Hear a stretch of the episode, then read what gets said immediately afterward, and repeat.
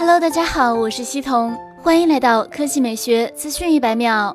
目前有消息称，三星有望在今年推出一款新的主力平板电脑。目前，Sun Mobile 已经泄露了这款名为 Galaxy Tab S6 的平板电脑谍照。与内置骁龙八三五芯片的 Galaxy Tab S4 不同，据报道，三星 Galaxy Tab S6 配备了最新的骁龙八五 SoC，拥有六 G 内存，并运行安卓九点零派，而且很有可能带来手写笔支持，因为后面板清晰地显示了触控笔的磁性外壳。此外，三星 Galaxy Tab S6 内置十点五英寸显示屏，基本型号的容量从一百二十八 G 开始。而多花点钱，最大可获得二百五十六 G 存储空间。手写笔通过蓝牙连接，并可能由新的 S Pen 功能加持。Tab S6 也有可能是第一款在背后安装两个摄像头的 Galaxy 平板电脑，但目前尚不清楚其他细节。三星 Galaxy Tab S6 的内部型号为 SM-T860，该型号是只有 WiFi 连接，而 SM-T865 适用于 LTE 型号。